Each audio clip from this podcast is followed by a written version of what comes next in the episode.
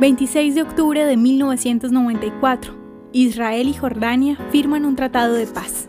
El primer ministro israelí Yitzhak Rabin y el rey Hussein de Jordania firmaron un tratado de paz en el paso fronterizo de Wadi Arabá entre Eliad, Israel y Aqaba, Jordania. Esta fue la segunda firma de un tratado de paz entre Israel y un país vecino árabe, luego del Tratado de Egipto en 1979. A la ceremonia asistieron más de 4.500 invitados, entre ellos el presidente Clinton de los Estados Unidos. Durante décadas, líderes sionistas israelíes y jordanos mantuvieron conversaciones secretas y esporádicas. Ambos países consideraban que mantener una relación pacífica era importante para sus respectivos intereses nacionales.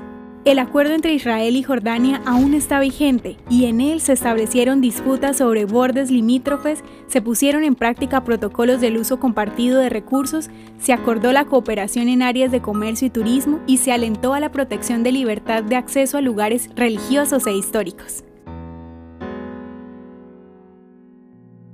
¿Te gustaría recibir estos audios en tu WhatsApp?